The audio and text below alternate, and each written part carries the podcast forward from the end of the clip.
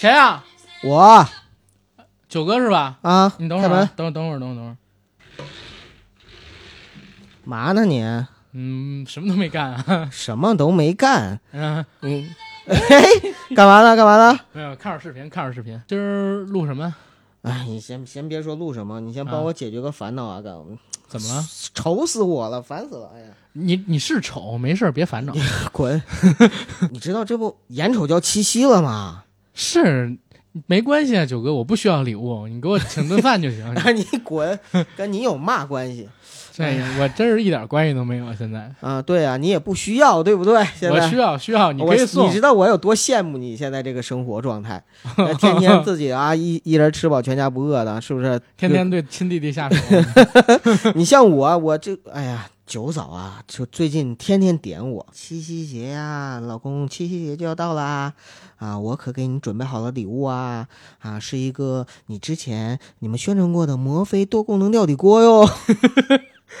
哎呦，嫂子听咱们节目挺支持啊！我靠，关键是你说那玩意儿，他是在给我送礼的吗？那当然是送礼物嘛。我感觉我们就是没儿子，有儿子的话，就像是给我儿子送了一套黄冈考卷，你知道吗？给你这个礼物是希望你能吃好点儿。但是问题是，他反复的说，后来我就慢慢琢磨出来这个味儿了，啥意思呀？然后他想要一个大大的拥抱，开始就在我面前啊翻着淘宝的购物车呀。他说：“哎呀，你知道就最近那个免税店打折的东西可多了。我跟你说哎，这这阿甘装不知道。阿甘的姐姐，我听说是不是就是干旅游的呀？你跟他说我姐辞职了，哎呀，我就琢磨过味儿来了。嗯，你说怎么办？现在我得给他准备什么礼物啊？烦死我了。我跟你说，嗯你别着急，嗯，你刚才进门前啊，我正看那个维多利亚的秘密那一秀呢，所以拖了会儿才给你开门嘛。他们现在正在搞一个七夕节的活动，嗯，好多产品呢有定制跟打折的，你可以借着这活动，然后给是正版嫂子礼。吗？嗯，你维密还有盗版吗？那正版的那么大牌儿得多贵呀、你知道我现在手头紧啊。大哥，你 人维密不光有高端系列，也有平价系列呀，多平价呀？平价到两百来块钱，多少钱？两百来块钱。哎，这可以有，这可以有。你可以给他买一下嘛。而且我教你你怎么跟嫂子说啊，你说，亲爱的，马上不是要七夕了吗？然后我这儿呢给你准备了一份可爱的惊喜，然后你给嫂子发射一下浪漫的这个爱的信号，是吧？让嫂子晚上就穿上，心动的然号后然后两个人是吧？没准你嫂子高兴起来，起身就给我拿起摩飞多功能料理锅就炒一盘内衣，炒盘菜。没有没有没有，哎，确实是合适的啊，嗯因为现在不是七夕嘛，嗯你要手头紧。嫂子应应应该不关注这个维密这牌子吧？她应该以为是个大牌吧？不至于，你嫂子还是挺实惠人。我就是踏踏实实说，这个是又便宜又大牌，她肯定更高兴对，啊，因为省的钱是自己的钱嘛。因为很多明星都爱穿这个维密的内衣，嗯每年维密秀多火呀，对吧？嗯，而且这次啊我看了一下他们七夕节的活动，这次出的七夕特别版内衣啊，是和穗同款的睡袍跟内衣，谁？和穗。哇塞，他同款啊！对呀、而且就在这个七夕期间卖了，叫浪漫上市。不但有这个经典的缎面睡袍，还有那个轻薄舒适的夏日蕾丝款，知道吗？阿甘没看出来你对内衣还有这么多的研究。哎呀，常年看嘛，对吧？而且这种蕾丝文胸啊，嗯据我观察多年的观察啊，它还有这个聚拢跟提升的效果。嗯，你可以买一件给嫂子，这样不是你看得更舒服嘛？对吧？嗯嗯啊，嗯嫂子什么罩杯，我给她挑一个。那你就赶紧买一个呀，到时候给她弄完，最起码也是逼呀。怎么怎么买怎么买？你看啊，咱们啊这期节目的时候，我关联一下链接，就在咱们那期节目的下边有一小黄条，你从这小黄条一点，就进到人维密的会场里啦。然后到时候你下单，正好赶在七夕之前，先送到你手里，你先握几天，然后你再给嫂子。你千万记得别把这事儿跟咱听友朋友们说啊，省得他们知道了，咱那期节目下方的小黄条里边一点就能买这个 维密的文胸，到时候给你抢没了，好也没法送了。好，那咱就把啊之前的全删掉。行，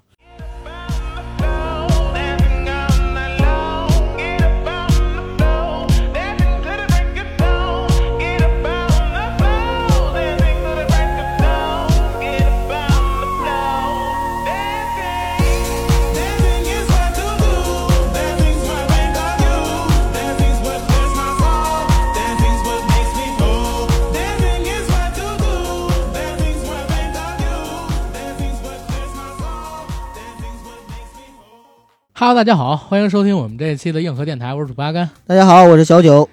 啊。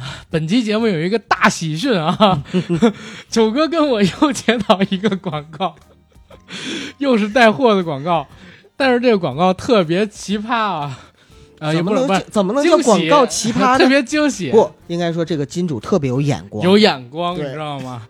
九哥跟我之前一再的说，我俩为了给这个节目寻找女性视角，一直都是穿着文胸录节目的。嗯，结果应该是被这厂商给听见了，嗯维密找我跟九哥做内衣广告，我的天 他是怎么知道我们 啊有这个爱好的？我不知道。不过我跟你这么说啊，我们的节目欢迎一切的金主爸爸，对，宣发的也好，带货的也好，只要您来，我们是来者不拒。嗯，不过这这确实真的超出我意料，你知道吗？对，太惊喜了。昨天我知道这消息，我不但发了微博，我还在咱们所有的听友群里边，我都发了一条，我说大家知道吗？我说一个，嘚瑟了，不是因为我自己都不相信，我跟他们说，你们相信吗？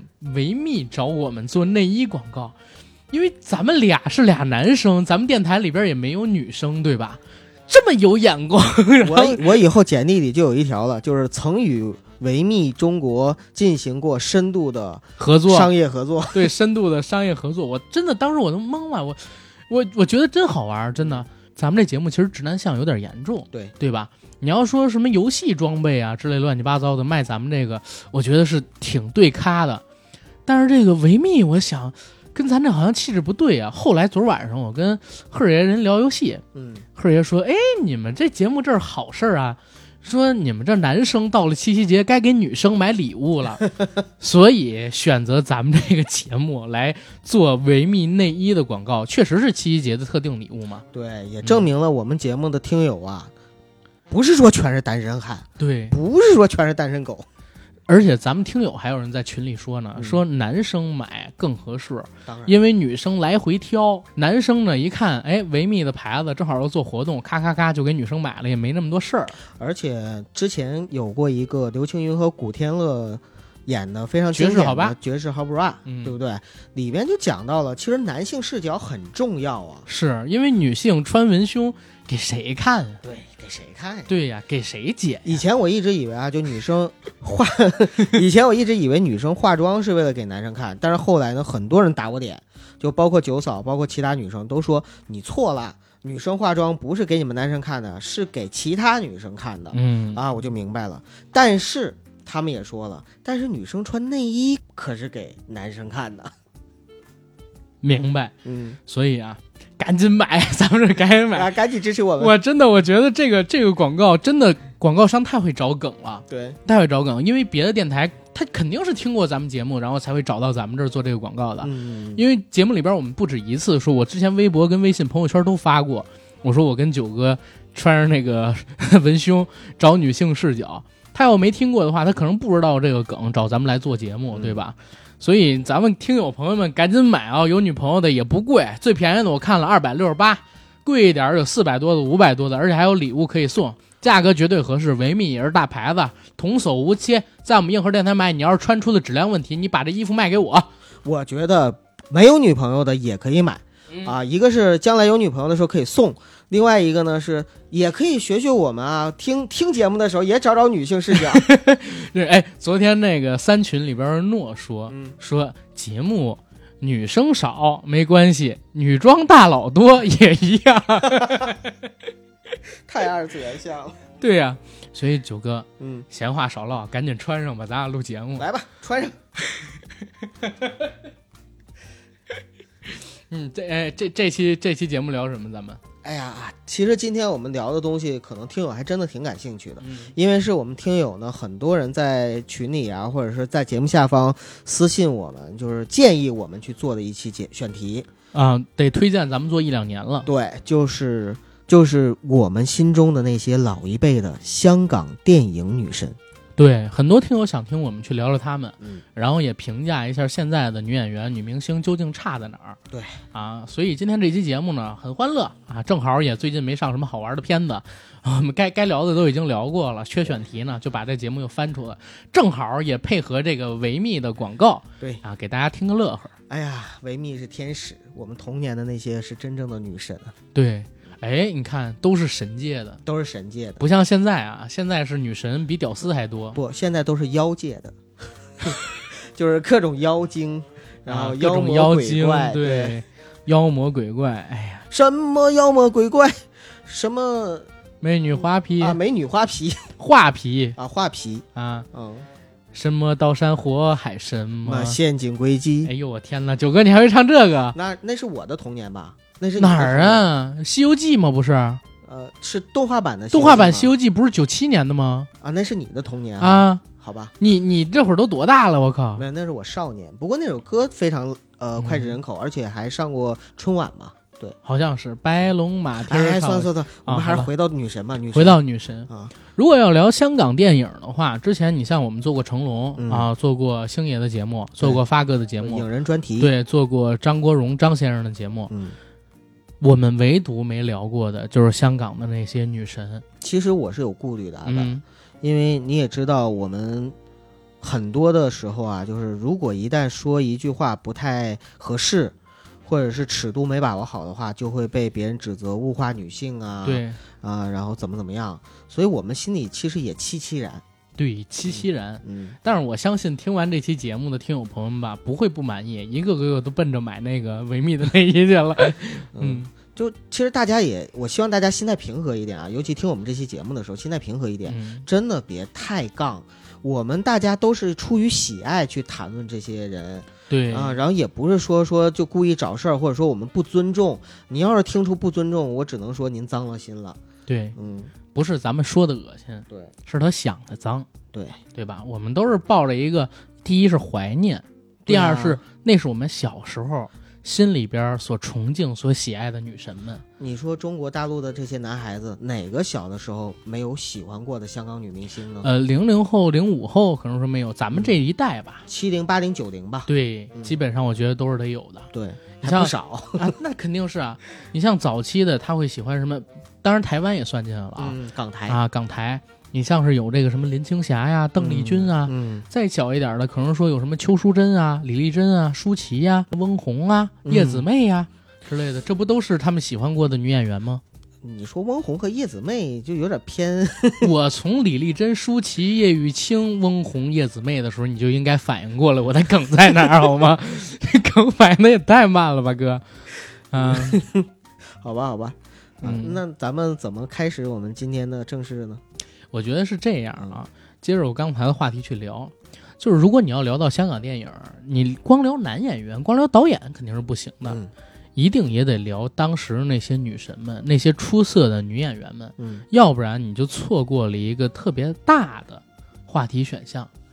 香港当年的女神其实不仅仅是在大陆有很大影响力，也不只是在港台地区吧，是整个东南亚吧？，对整个东南亚甚至整个亚洲。嗯你看，咱们都看过那个《请回答一九八八》韩剧是吧？在上个世纪八九十年代的时候，香港电影在日本、台湾都挺火的。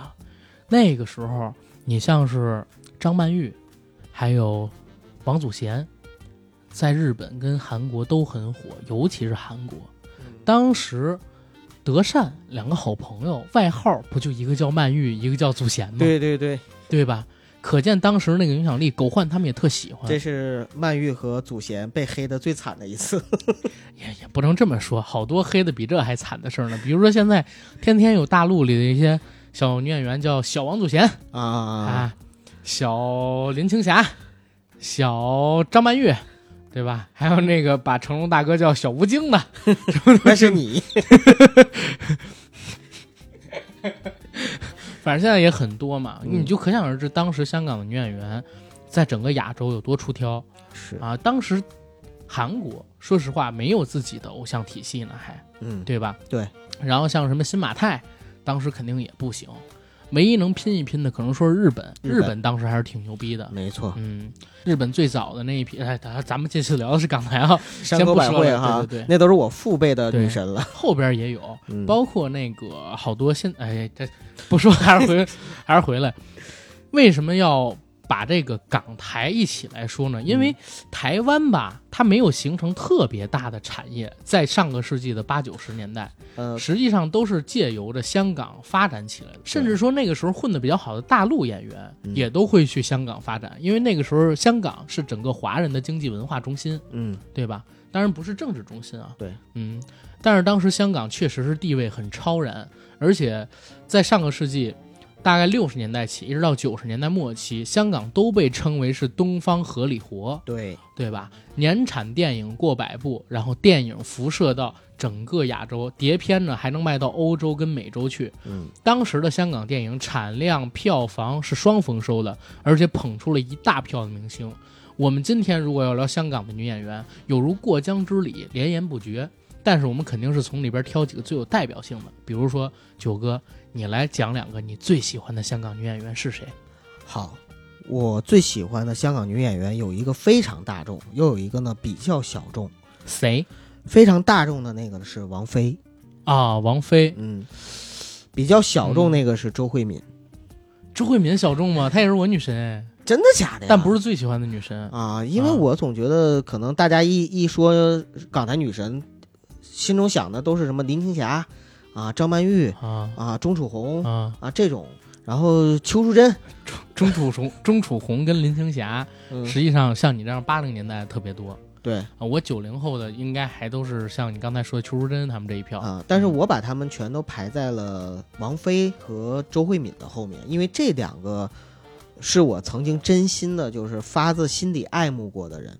嗯，嗯，我先说王菲吧，那个时候喜欢她，一个是听她唱歌，然后另外一个呢是看她演戏，因为我真的觉得她也是少有的就是演戏很有灵气的女歌手，性格演员性格演员。然后我特别喜欢她拍的那个《天下无双》，你知道吗？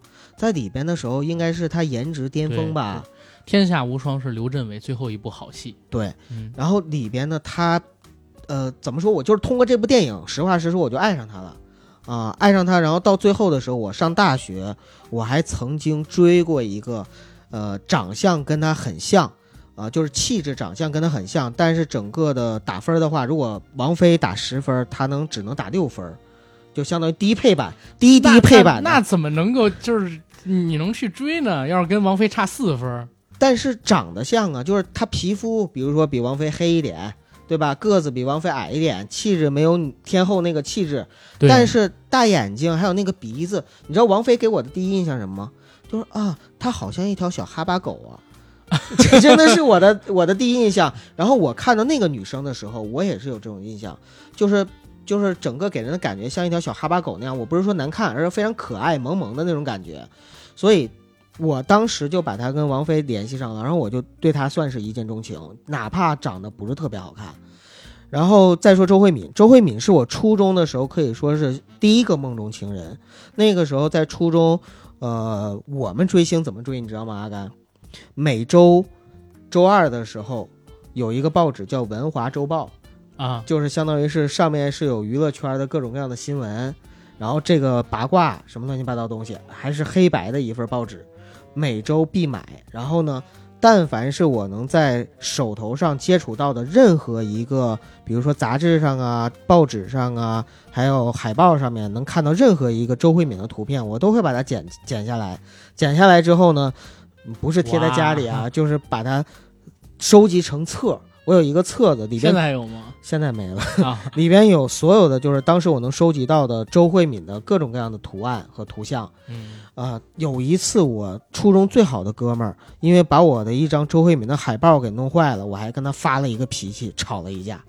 啊，嗯，你刚才说王菲，王菲我真是只是听她歌，嗯我看她演戏觉得最好的不是王菲啊，我真是听她歌比较多，嗯演戏看的比较少。但是她有一部我特喜欢的电影嗯，叫《重庆森林》，我就想说，你肯定喜欢的是那个。嗯重庆森林》里边演的特别有灵气。王家卫说，在那部片子里边，他没指导什么王菲，嗯就是让王菲做自己。对啊，王菲，哎呀，动不动就忧郁了，然后跑到梁朝伟家里，偷偷的去给他打扫，看到一根女生的头发，这掩面痛哭，非常可爱。王菲也不可能做别人呢，对是不是？她只能做自己，所以让她演别人就演得很烂。对，嗯，后边你说那周慧敏为什么是我女神？嗯，我不止一次提到过，就是《大时代》哎那部戏，小犹太。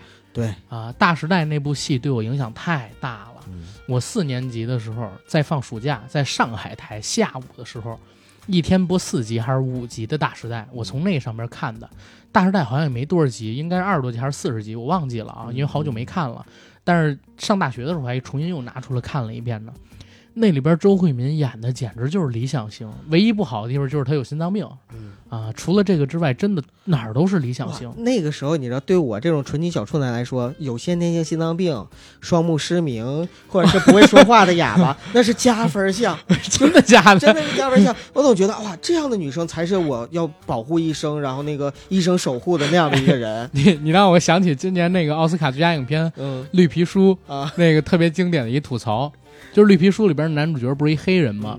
那黑人有一次在那个面对那白人的时候崩溃了，说：“我不够黑，我又不够白，我又不够男人，同时我又不够女人，因为他也是同性恋嘛，嗯但是他也是双性恋，他结过婚。我又不够白，我又不够黑，我又不够男人，我又不够女人。你说我是什么人？那个时候最逗的是啥？弹幕里边说了一句话，我笑喷了，说你是最政治正确的人。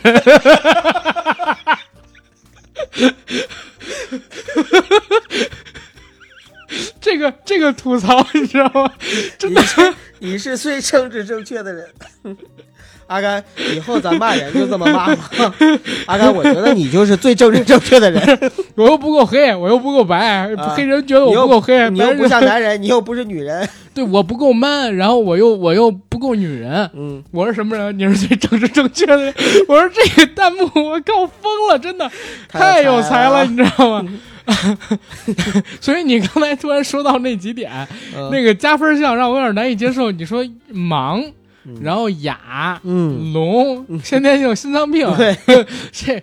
但是实际上啊，就是这只能在影视作品里边那样，对，因为真正的盲人，因为这个眼睛退化，他会有一点点跟常人是长，呃就是长相上确实不是说像我们看到像漫画或者影视作品里对对那样啊完美，对，所以 当然也有那种就是比如说视网膜脱落，然后眼球没事儿的，但是时间久了之后嗯，也会有变化。就是时间久了我就会移情别恋呗，你的意思？呃，不是，时间久了之后还是会有，就是刚才我说的那外表上面变化明白。对，嗯，然后这是你的女神，对。阿甘你呢？我说两个女神，嗯一个女神是谁呢？袁洁莹嗯啊。前两天我在那个呃微博跟朋友圈发起了一个票选，嗯我说下面四张照片儿啊，你们喜欢谁？觉得谁最美？第一个我放的是我现在的一个小女神，叫钟楚曦。嗯第二一个呢，我放的是那个泫雅。第三一个我放的是刘亦菲，泫雅是谁呀？我都不认识。哎，现台那个韩国的一个女歌手。哦，然后第四一个我放了袁洁莹年轻时候的照片儿，可想而知，你知道吗？一百多人在我朋友圈参与了这次投票，嗯全部都选的是一二三四里边的选项，但是呢，占比最多的肯定是袁洁莹，最起码占到了百分之三十到四十。袁洁莹年轻的时候太漂亮了，我为什么说我喜欢她？第一个呢，是我小的时候看过两部戏，嗯，一部呢叫《开心鬼》，她是开心少女组的。对，开心少女组，那个时候还有点婴儿肥，嗯是吧？然后嘟嘟的，后边呢又看了一部戏叫《学校风云》嗯啊，他在那里边演女主角，讲一朵玫瑰花是如何在有毒的空气里边变成枯萎的，嗯对吧？那那戏演的惨极了，但是袁洁莹那会儿已经很美了，可那会儿她还不到二十岁。最美的时候是什么时候？最美的时候是在九三年到九八年，嗯她在 TVB 发展的那段时期。你说前两天我还重看，就是 B 站上面有一视频叫《青春无敌》，呃，TVB 的一个台庆，嗯。大家去搜“青春无敌”袁洁莹，或者说那个“青春无敌 TVB”，在 B 站上面搜，你就能看到那视频。当时的 TVB 人才济济，金城武、张卫健、许志啊，许志安现在可能出轨了，然后还有那 对没事没事，还有那个还有那个像什么郭晋安、嗯。古天乐，然后一大票的青年男演员，当时都在 TVB 拍戏嘛，还有黎明，甚至。欧阳震华。啊，欧阳震华那会儿还没算到那那么红小生，九三年还是九四年的那个事儿。嗯。他们当时呢，为什么叫青春无敌 TVB 台庆，都是二十来岁的男女演员去跳舞，而且是分成组。第一组呢，就是那个张卫健他们几个人在那儿跳舞；第二组呢就变成了吴君如，还有另外两个演员彭玲还是谁，他们去唱我的热情好像一把火，就是搞笑那样去唱。啊第三组是谁呢？第三组就是金城武他们出来跳舞，金城武手脚还不协调，大家在弹幕说的划水。第四一组就是大家全都围成一个圆，从这个圆的后边呢分开人群。走出来两个人，一个是短发的袁洁莹，一个是长发的黎姿。嗯当时他们俩叫双子星嘛，对吧？两个人穿特别复古的那种裙子，袁洁莹白到发光，然后两个人在那边一边走一边挥拳，然后一边唱啊，爱情像雾又像花啊，无非哎别学无呀花别学非花。你再学也学不出他们那感觉。对，但是就是特别漂亮，你知道吗？嗯后来他跟古天乐就演了好多戏，在那里边跟古天乐一个，哎，那会儿古天乐已经开始染黑了，你知道吗？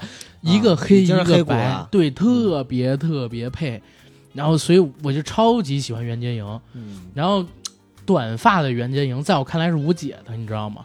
就跟发哥就是戴那个白围巾一样，是吧？嗯你说别人戴白围巾都是傻子，我只我只认世上除了发哥就是藏民。戴那个戴戴白围巾，我我认因为哈达嘛，对对吧？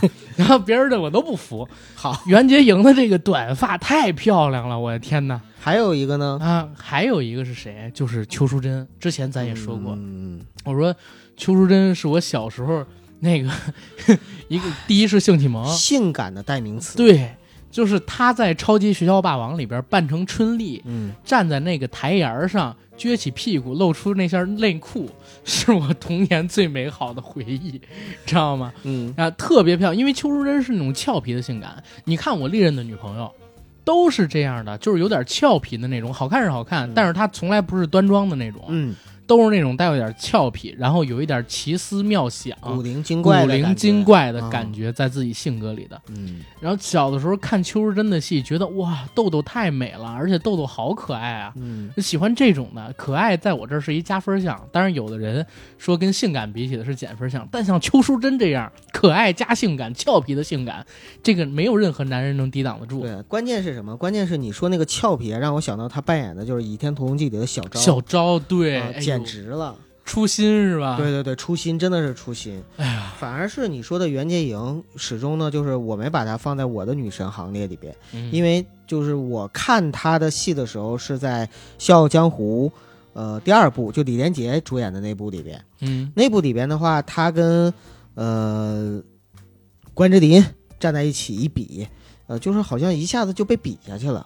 可能也是那个时候她不是主角嘛，也没那么红，大部分的高光都给了像呃林青霞、关之琳和李嘉欣嘛。呃，但是不可否认，她确实很美。当时在黄百鸣监制和主演的那一系列的开心鬼系列里边，啊，能够演开心少女组，并且是出类拔萃第一名的那个，呃，其实也确实是青春活力无敌。啊，阿甘，你喜欢的风格跟我喜欢风格真的是不一样是啊！啊，我喜欢这种的。你我我我对我对这个什么，呃哑呀、盲啊、有心脏病的就能激起我保护欲和男人的那种感我我没有我没有，我真的没有这个东西。嗯，但是你刚才说到就是 TVB 台庆那场，就是袁洁莹跟黎姿一起出来，你嗯知，道黎姿也是我当年的一个女神啊。那可是啊，呃，看《古惑仔》的时候那个小结巴，呃，我前两天看的时候看弹幕里还有好多人说，而且好多弹幕你知道都是零零后刷的，嗯，他们刷弹幕的时候说啊，好漂亮啊，好漂亮啊，问这是谁呀、真的会问这是谁呀、怎么怎么样？然后下面就有人解释黎姿啊，你都不认识啊，一代女神啊，等等等等。因为你知道黎姿那两个小梨窝，那算是梨窝吧？算啊，那家小梨窝简直太美了，那是我心中就是梨窝的代言人。梨窝的代言人，对，梨窝的而且而且那个黎姿是一个梨窝大，啊，一个角儿小，哇，那你看的比我清楚。那是。那我小的时候，黎姿都已经不演电影了，嗯演电视剧。嗯，那时候演过《金枝欲孽》啊，演过那个叫《珠光宝气》。对我当时看《珠光宝气》的时候，她是现代装嘛，我被她给惊着了。哦嗯，但是那个时候她年纪已经比较大了，但是还是很好看。哦，那黎姿对你来说难道是比较古老古古早的女神？古早的女神也不算，她算是靠后的，因为你像你知道吗，《古惑仔》我看的时候很晚，嗯《古惑仔》我都是小学得有四五年级才看。嗯我以前只知道，就是因为我奶奶家以前开过小超市，嗯然后在《古惑仔》什么特火的时候，家里边有好多《古惑仔》的海报。嗯我还记得《只有遮天》里边就有那个呃，郑伊健啊，然后谢天华呀、陈小春他们几个人手里边拿着棒球棍或者拿着开山刀，嗯，光个膀子露着一条带鱼，对对对，然后牛仔裤不系扣不拉拉链露出里边内裤的那种海报，嗯你知道吧？嗯在那上边我看到过有谁呢？有莫文蔚，嗯，然后有黎姿，但是我没看过那戏，因为家里不让我看，明白，确实啊不让你们看，就是不让我看。因为那个东西对于小孩来说，要是要是按分级制，绝对是 PC，不是绝对是 R 级的。本来就是 R 级啊，本来就是 R 级的戏，那个呃《古惑仔》，而且《古惑仔》是这样，《古惑仔》到后期被划进了 R 级，之前它都是二级，二级 A 还是二级 B 我忘了，然后后来就变成三级了，所以导致《古惑仔》就一直没拍了。然后当时看这个呃的时候呢，我都已经大一点了，就不属于启蒙的那些女神。启蒙那些女神都是小的时候家里边能让我看的电影，你像那个《魔教教主》，嗯啊，古那个《倚天屠龙记》魔教教主，那都是我可能一二年级看的，在那里边那个洪金宝演特别爱骂脏话的张三丰，对，很可啊爱。，对吧？然后在那个《超级学校霸王》那是我小时候特别爱看的一部戏啊，对吧？还有那个《城市猎人》，超级学校霸王好像是四大天王第一次合体吧？呃，四大天王里边没黎明吧？没有黎明吧？啊，对，三大天王。对，三大天王，《超级学校霸王》里边有刘德华演铁面，嗯，然后张学友演了一神经病，不是，就是那个美美美美国是是，美美街霸游戏里边对，超级学校霸王本身里边好多角色都是扮成那个街霸，因为当时街霸太火了，对啊，对吧？那 City Hunter 嗯不是就是不是就是城市猎人里边那个成龙在最后。他们去打那个决战的时候，对，被嗯电了，电了之后，因为他撞了一个街机嘛，被电了，然后几个人就被街机里边角色附体了，我操！反派就是那个吼又跟、嗯 打打那个升龙拳那哥们儿，嗯然后那个成龙变成春丽，然后还打了一段特别有技巧的威亚戏，是吧？然后还有那个软软硬天师当时也在里边，就是葛兆葛民辉他们几个人，对对对，对吧？葛民辉当时是演那个，就是老爱梳头发，然后带带那个浑身涂黑，手跟胳膊能伸长能吐火的那个，啊是他跟软硬天师演的。对，嗯因为大家都不知道那叫什么名字，但是小时候都玩嘛。都都给他们起外号。啊，邱淑贞，然后王祖哇，王祖贤，这当时好多好多美女在那个城市猎人里边都露脸了。呃，我我说一句啊，嗯就是我从小到大就是欣赏不了王祖贤的美，就我我我一直不觉得她美。王祖贤，你觉得不美呃，不是，我听很多人说她美，啊？然后但是她是什么呢？就是呃，古有王祖贤，嗯，近有张雨绮，啊，都是别人说她美，但是我就是觉得她不好看，不好看一般。呃，就怎么说，就是就是打动不了我，勾引不了我那种嗯感觉。哎，张雨绮肯定不是你喜欢的菜。嗯张雨绮是那种特别媚，你知道吗？特别有女人味儿。嗯，但是你不喜欢那种，你喜欢可爱的那种可能是啊。然后王祖贤，我是觉得特好玩儿，然后也特别可爱，因为王祖贤本身性格早期的时候挺奇葩的，你知道吗？挺挺逗逼的。对对对，但是到了后期的时候，因为他信佛，就变得特别静、特别沉，甚至后来也就隐遁了嘛。而且王祖贤本身对名利也不是很看重，呃，这一块儿就秒杀现在一大票的这个明星。我唯一一个、唯一一个啊，我欣赏不了她的美的女演员，嗯不是港台是赵薇。啊我欣赏不了赵薇的美，赵薇，其实我还蛮喜欢，你觉得她好看吗？嗯，我喜欢大眼珠子，啊，好吧，呃，爱我我有点欣赏不了赵薇的美，但是真的，王祖贤她早期我还看过一张照片，就是一百五十斤的王祖贤，你见过吗？呃，是是是什么时候？是他就是没出道之前吗？没出道之前，啊，她那个时候还穿不是，她那个时候还穿着学生的校服，嗯，那时候留的还是短发，脸圆圆的，真的一百四五十斤。结果没想到，包括他在演徐克的那个《打工皇帝》，嗯当时还是许冠杰演男主角，他演女主角，那会儿还微微有点胖，嗯，但是在演小倩的时候好美呀、对，就开始好美了就，仙起来了，对，仙儿起来。鬼起来了嗯，啊，鬼起来了，你别仙，你看他演过鬼，演过妖，嗯对吧？白蛇，对吧？然后演过神仙吗？我想想，好像没有。嗯，哎，这儿说一嘴啊，就是前些年王晶聊过王祖贤，他说王祖贤本人就是他被称为亚洲第一美腿嘛，当时嗯他说王祖贤本身腿不好看，嗯就是长，但实际上不直，所以我们拍的时候我们都是用特定的机位去把这腿拍的漂亮，但是大家没见过他的腿。说这个长得呃非常好看啊，然后怎么样？弹幕还有好多人不同意。我觉得人家王晶说的有道理。对，王晶作为一个拍过王祖贤的导演，要都这么说，你们还在下边杠，这就有点没道理了，到底对吧？是谁见过人家？对呀、你们只见过点照片，见见过点电影，没有理由说说我故意去黑一个。对呀、而且人家都退出演艺圈了，对对吧？哎，反反正我觉得挺有意思的。嗯当时的香港女星争奇斗艳，百花齐放。反而你说现在，现在的这一票香港的女演员都都都是都是什么啊？我靠！就是反正我记不住脸。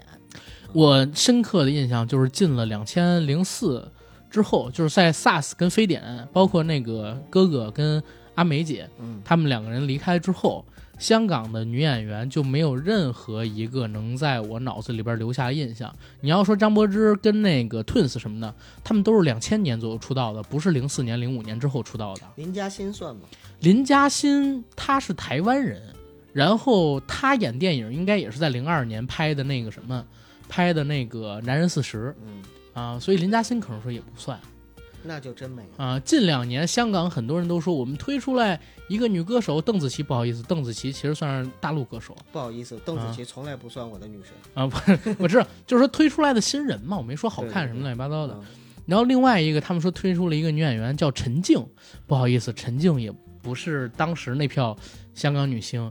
陈静能类比的人是谁呢？可能说有点像叶子妹，但是又不像叶子妹啊。陈静毕竟是演那个《喜爱夜蒲》跟低俗喜剧起来的嘛，而且现在也不红，对吧？喜爱夜蒲。不过你说到叶子妹的话，你知道吗？叶子妹啊是九嫂的女神，啊，因为九嫂就说小的时候啊，她就喜欢看那个就是叶子妹，因为她胸特别特别大，是波霸是啊，然后就就我也不知道九嫂就就为什么就是有这种癖好啊，她特别喜欢看美女，啊，性感的美女，你你知道吗？我看叶子妹第一部戏嗯不是那个玉蒲团或者说金瓶梅啊，不不是金瓶梅，嗯，我是看的啥？是看的跛豪啊白豪啊！我初中的时候看的那个跛豪，当时有一幕镜头是啥呢？叶子妹她游完泳上游艇，嗯，上游艇穿了一个上下分离的泳装。我第一次发现，原来这个世界上有腰这么细的女生。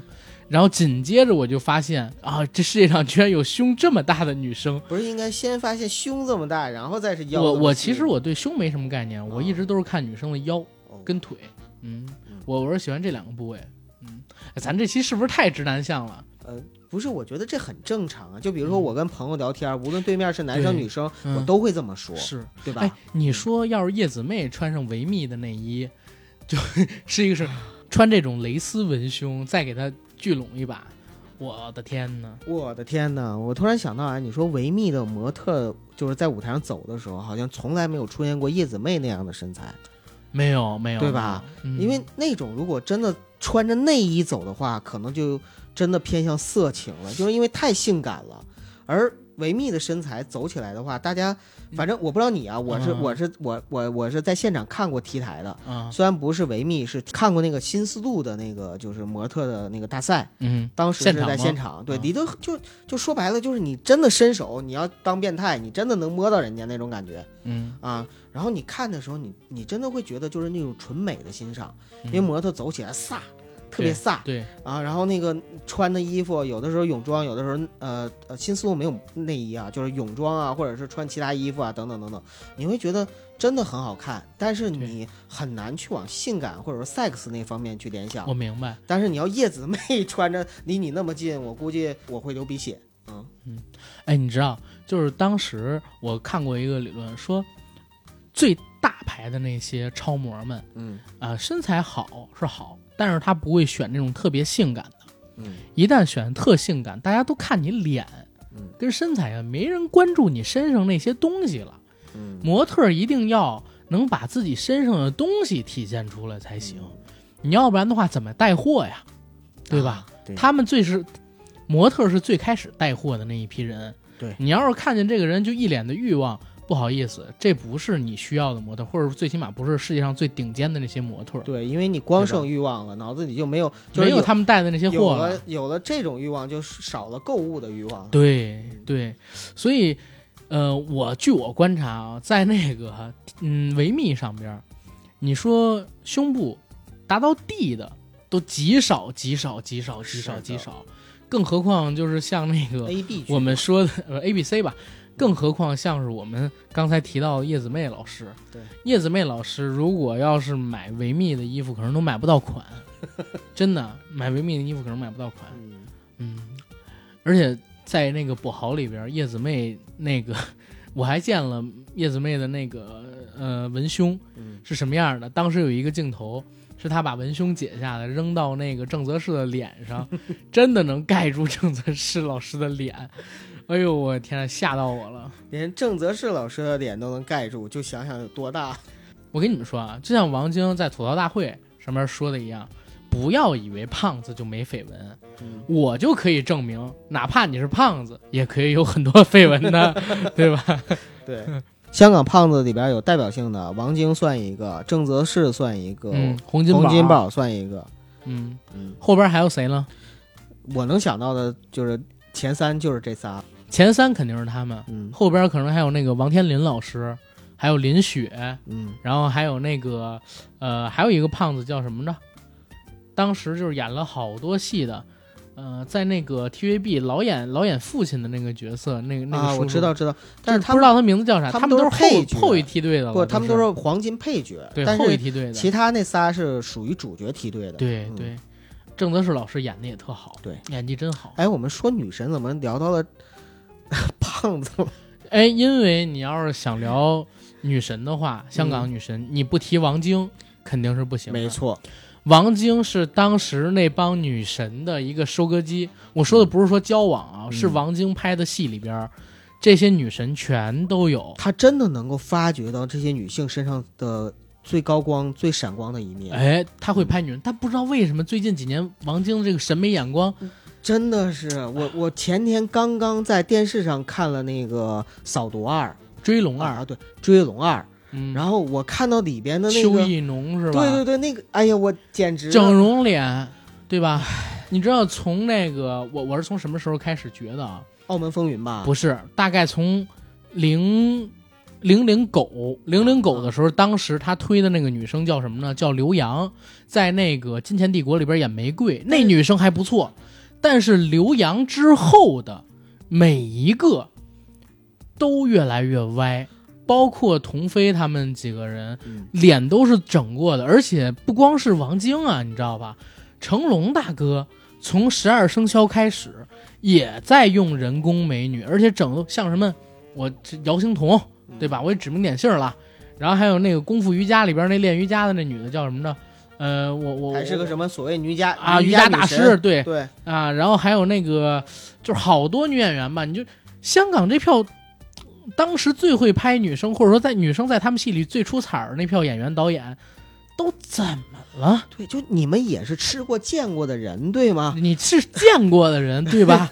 就当时那么那么多纯天然的、无污染的，对然后各具特色的、琳琅满目的那么多女神，你们都是合作过的所以就得说他们看腻了。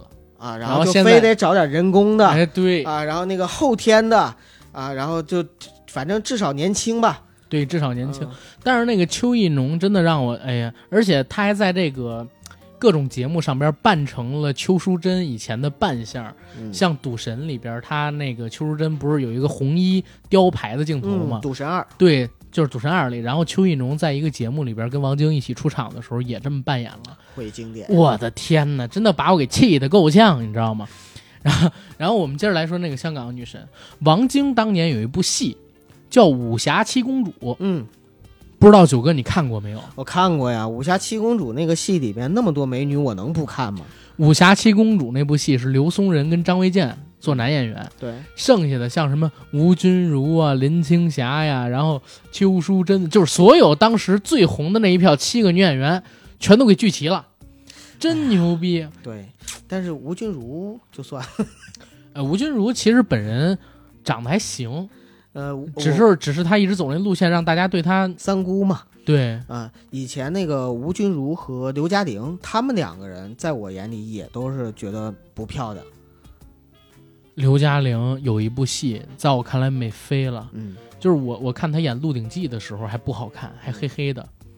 你知道我被刘嘉玲震到是什么时候？什么时候啊？在九零年代左右，刘嘉玲演了两部让我惊为天人的戏，一部是《阿飞正传》，嗯，他在那里边跳舞的那段镜头，美呆了。然后第二一个就是他当时演那个《新难兄难弟》里边，梁家辉的老婆梁朝伟他妈的时候，嗯，哇，穿那种复古的妆容，盘起头发，然后穿波波裙，太美了。你知道他唯一打动我一部戏是哪个吗？嗯，就是《大内密探零零七》，在里边，在里边就是因为他打动我，从来都不是长相，而是就是那个性格，你知道吗？啊，就当时我打动你的不应该是那个《东成西就》里边的周伯通吗？呃 算了，就是因为你知道，就是当时给我的感觉就是，哎呀，要有一个这样的妻子的话，我肯我得对她有多好。哎，你看我又又把我这种喜好暴暴露出来了，就我我就喜欢那种就是，你看对我千娇百千娇百千依千依百顺，就我就喜欢那种对我千依百顺的那种，对吧？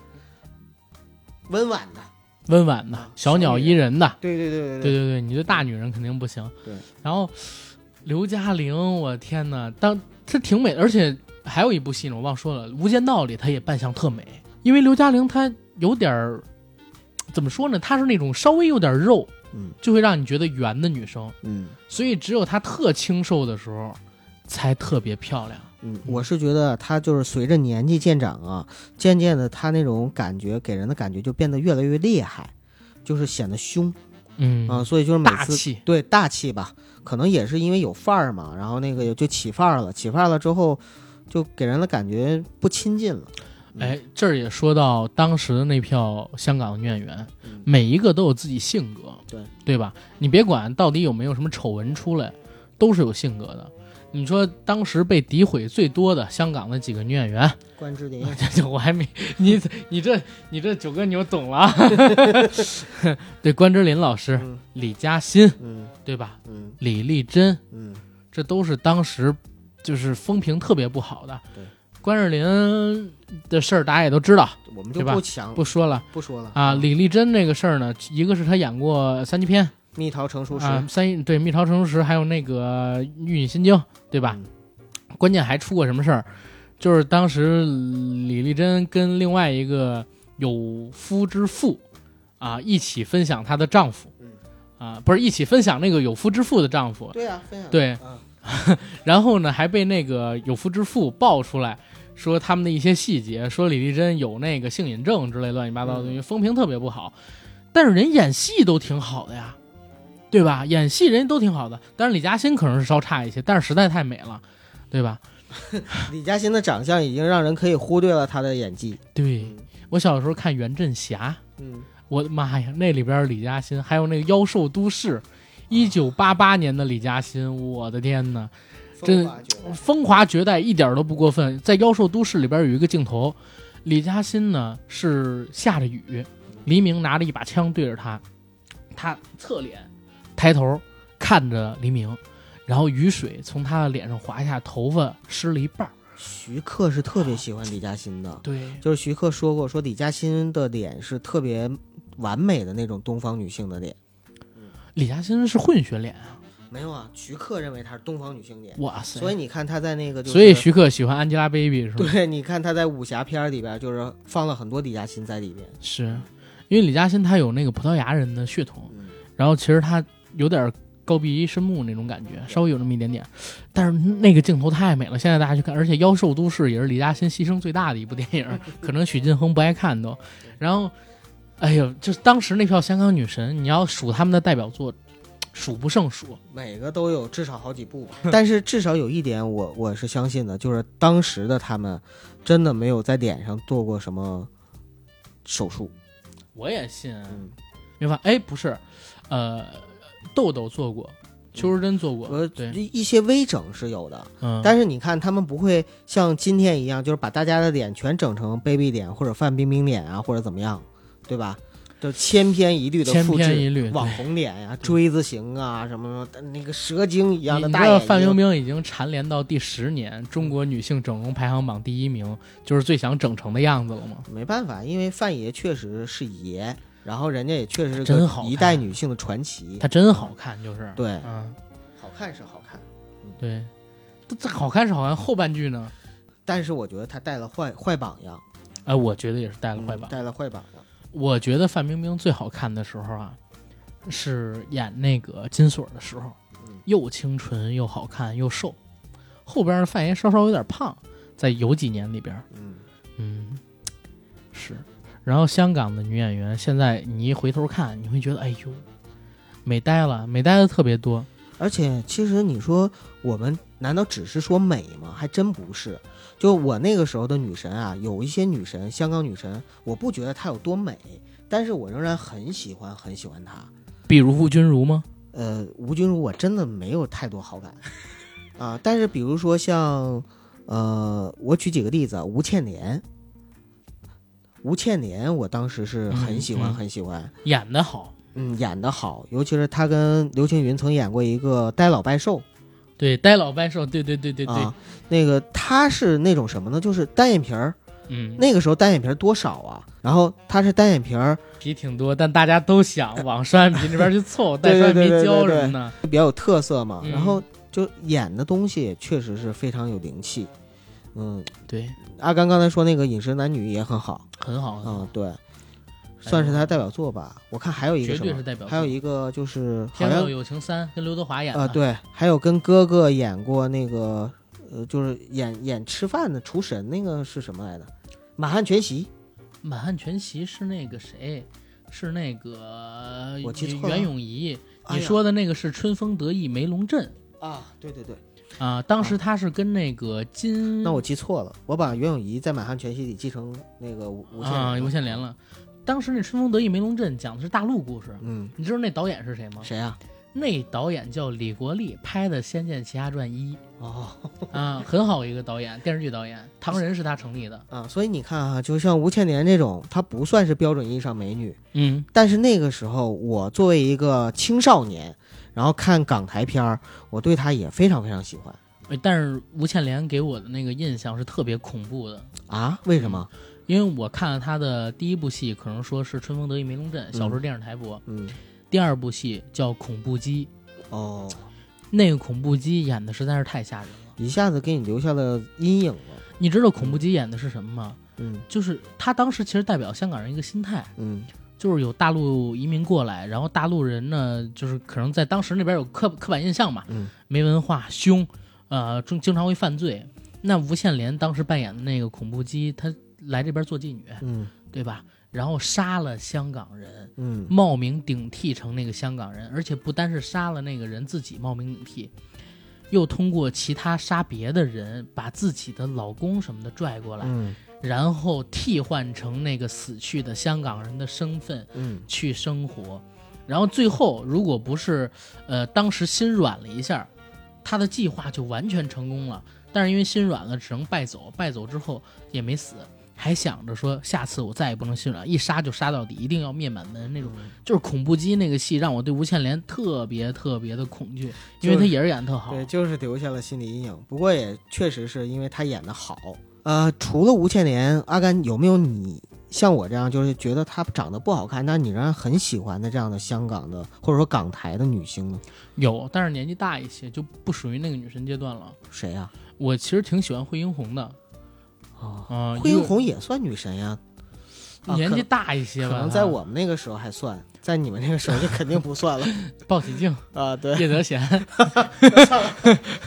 郑佩佩呃郑佩佩老师年轻的时候也很漂亮，真啊美，真美真美。嗯郑佩佩老师的那个女儿，你知道吗？嗯叫袁子慧，嗯她交往过，就是可能说所有的华人女演员里边交过最大的，哦，不是章子怡，当时跟华纳老板交过，呃，袁子慧跟哈维·约斯坦谈过恋爱，嗯，当时差点谈婚论嫁，知道吗？主要是郑佩佩也确实有能量。对，郑佩佩最近还有一部大戏要上呢，脸上勾着我都看不懂的那种类似京剧的妆，啊然后跟刘亦菲说 对，啊，谦良顺从讲女德，我操，我也是惊了，哪有这屁玩意儿？我靠，政治正确，不政治正确个屁，就是他妈那个美国人不尊重我们，又想赚我们的钱。确实，那部戏我我跟阿甘就吊着，就是迪士尼出来了，我们一定会狠狠的喷。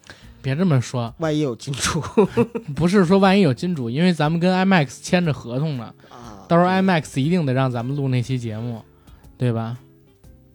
我们就在我们节目里狠狠地哎，喷，到时候推给什么电台做？还可以，对到时候推给他们做，推给他们做，对对对，挺好，不太好，也不太好这样，嗯，然后然后接接着接着来弄，呃，说这个香港女神的事儿，嗯。香港女神，我我就想当时为什么然后能出现那么多，然后大家都那么喜欢，实际上它是因为几个点，第一个点呢是当时时代的问题，嗯。对吧？当时整容技术不发达，就是长得千姿百态的，各有各的美，而不像现在一样大家都趋同了。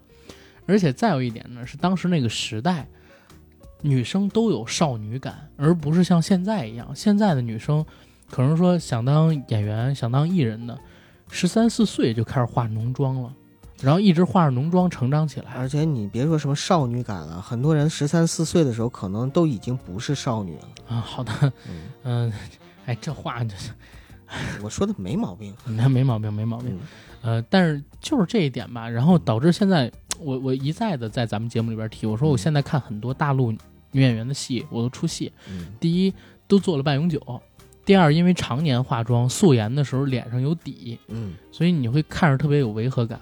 但是香港那票女演员，人家就是正常生长起来的，啊，可能说卸了妆清汤挂面，然后小的时候也不是特别特别的像现在这票年轻人一样疯一样爱玩，而且当时的这个时代环境跟社会环境就逼急了，除非你长成李嘉欣那样，否则你戏不好，你人就出不来。我觉得这个就是我想说的，就是他们很敬业，就是当时的那票香港的影星，无论是呃男的还是女的，其实相对来说，大的环境下都是非常敬业的。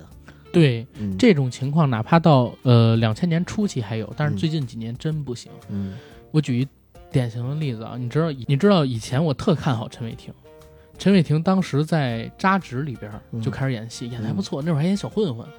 后来呢，又演了那个叫什么《出轨的女人》，嗯，然后早期的时候还唱歌、出专辑之类的东西。其实香港年轻人里边，他当时算不错的。嗯后来，陈伟霆就演了《古剑奇谭》里边的大西轰，然后演了这个大西轰之后，大师兄啊，演了这个大师兄之后，陈伟霆就走上了小鲜肉的道路，一去不复返，演技下来的厉害，颜值当然提上来了，因为现在妆容，然后怎么怎么样的，结果。他当时本来演戏很有灵气的，你知道吗？嗯在那个《出轨的女人》里边，他跟四十多岁的夏文熙还演床戏，啊，被夏文熙强暴，你知道吗？然后演的特别到位。但是在现在这两年，我比如说看他那《老九门》里边演佛爷，嗯然后还有一些什么，当时他跟杨幂还演过什么《爱情自有天意》还是啥呀？我忘我也忘了。哦，我的天哪，这真的是崩溃了。希望他能在未来再找回自己，别再走这条路，要不然他就废了。他都三十多岁了，他当鲜肉能当几年啊？哎人家挣钱呀、现在这个时代哪有那么多敬业精神？说我要把演员当成一辈子的职业，然后我要怎么怎么样？然后接着说女演员啊，女演员一个是当时你戏不好，除非你长得像李嘉欣那样，要不然你出不来。再有一个呢，是因为啥？当时整个华语电影圈或者说娱乐圈氛围就那样，嗯是吧？大家都得琢磨戏。你要说你当时做数字演员，一二三四五六七七六五四三二一，欧买逼这种东西你过不了啊，对吧？对任何一个导演都可以批你，因为那个时候演员片酬也不是特高。而且那个时候演员是真的要背台词啊。对呀、那华仔就说了，说那个演员背台词，这就是基本功，就很正常的事情啊。对呀、但现在很多人，尤其在写报道啊什么的时候，就会说啊，这个演员，这个年轻人他有多努力，你知道吗？他把台词都背下来了，这不是应该的事情吗？我我觉得特别奇葩是在哪儿？首先啊、嗯你给钱，嗯，我接活儿，我接了个项目，对，然后这个项目要求我去演一个人，嗯，对吧？我演这个人，我就得学这个人吧，对，我学这个人说话，学这个人走路，我收了钱了，这是我该干的。嗯怎么现在你给了我钱，然后我去学这个人，反而我成了美德了？这个东西我真是有点难以接受，对吧？啊，就像我借了钱之后，然后欠钱的这大爷一个道理。对，而且你你知道，就是因为我真的是点名点姓就说 baby，嗯呃，因为 baby 他自己是这样，他自己有忌口，然后他不吃片场的吃的东西，他一般吃东西，要不然就是从自己熟的馆子里边点，要不然就是家里边厨师给他做，所以每次在片场有吃饭的戏的时候，他都是假吃，嗯知道吧？包括他去那向往生活的时候，也是假吃了一爆米花，然后之前假吃了一个糕点，对吧？就没把东西放嘴里，就是嘴动了动，然后说看人。多真诚啊！就是假吃，我必须让你看出来，我真的是在假吃肉。，对呀、我真的没有真吃。然后就让我想起一个，你知道刘德华不吃荤，嗯刘德华戒荤戒了好久了，但是在拍《盲探》的时候，因为《盲探》里边演的那个探长是一吃货嘛，他到哪儿都得吃东西，都得吃肉。刘德华就破戒，我就是破戒，我就来回的吃，而且呢，当时刘德华接受采访时还说，他从什么时候开始，然后为了演戏就开始破这个东西。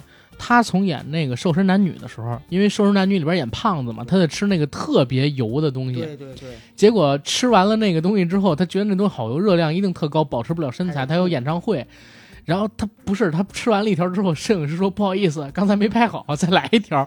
他瞪着那个摄影师，然后啊，好吧，然后又吃了一遍。你让我想起了嗯陈佩斯吃面条，但那不一样，那个是饿嘛。对？然后刘德华这是他不吃这个东西，你看他上《鲁豫有约》都吃素斋，然后自己吃根炸油条都觉得很罪恶，他对自己身材管理挺着什么的，但是为了戏，我就可以，你怎么着都行，我就吃，对吧？你说任贤齐前些日子演那个演，哎呦，这这也可怜一下小齐哥，小齐哥本来演了那个一部戏啊，然后导演呢因为性侵这个事儿，那戏临时被拍了一半儿了，停了。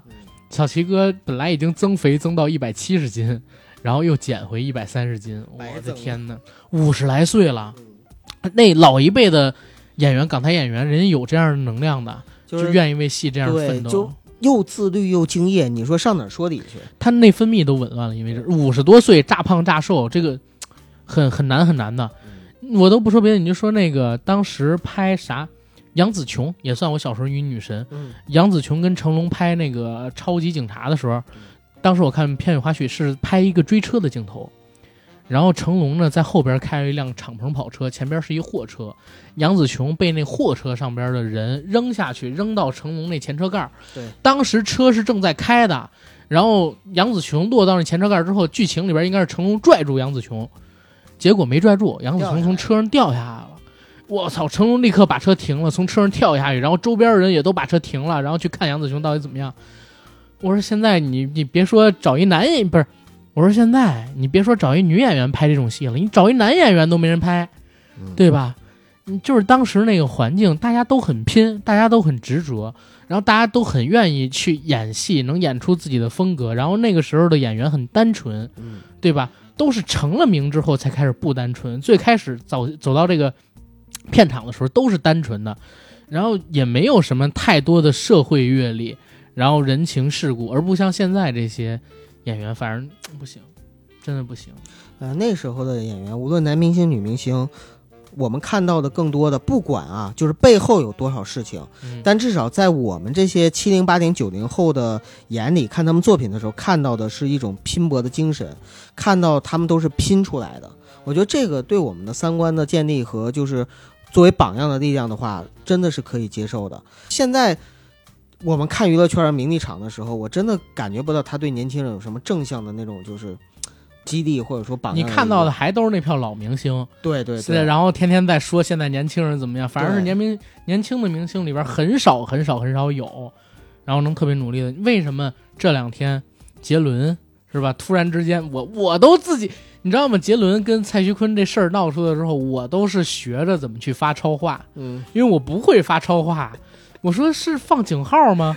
井号发了一个周杰伦，然后井号发出去，结果发现没显示跟他们一样，周杰伦后边有一三角。嗯我说哦，这个周杰伦这个我不会发，然后我又接着那不是搜三角，那钻石。啊钻石，然后我就搜怎么发超话，人家说你得先搜周杰伦超话，然后再从那个超话组里边发微博，然后就能带上超话俩字儿了。哦，我说行，然后这样我发了一条，算是给他做了条数据。第二天我又发了一条，嗯。我的天呐，你就想想，人家那票都是有实力的，嗯。对吧？下了功夫的，而不是我是练习场两年半的呃阿甘，然后我喜欢唱跳 rap 篮球 music，咚咚咚咚，太妹，对，噔噔噔，蹦，嗯蹦，把球扔出去，噔噔噔噔噔，吉尼太美是那肯定是不行的。这种音乐你在当年能火起了吗？嗯，对吧？我我今天还跟九哥一直在哼，听海听海哭的声音，是是吧？哎呀，只能说怀念了，怀念当时那票穿着维密文胸的香港女演员、女明星、港台的那些女神了啊！对怀念这些人，怀念那个时代，因为永远都不可能再回来了。对对。哎呦，你说最后一句话一下让我陷入了伤感，伤感当中。因为我已经伤感了，嗯，尤其是，唉，对比今夕更更难受。对嗯。行，然后最后咱们就别这么沉静了啊，嗯咱们还是给大家欢乐起来。啊，让啊我先把胸罩解一下。不是不是，真的马上要七夕了。嗯然后各位如果说还没想好给女朋友送个什么小礼物，对啊，可以在我们这个节目下方的气泡小黄条里边，然后填上自己想买的东西给自己的女朋友，好吧？呃，反正这次我我决定啊，我多买几件，多买几件啊，不同型号的多买几件。嗯，等自己瘦了穿一件，现在再穿一件。然后再有最后一个事儿啊，我们在七月二十二号早上十点已经上传了最新一期的付费节目《香港四大探长与新义安十四 K 的故事》。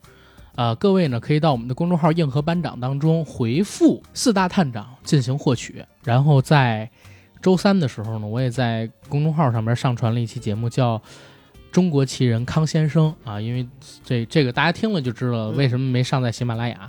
行，然后反而大家呢去回复一下，回复“康生”两个字儿就能获取到这期节目。是，嗯，然后大家多支持支持吧。下周一我们还会再上传一期节目，就是世界上最邪恶的男人，西方近现代史上神秘主义的集大成者——黑魔法师克劳利。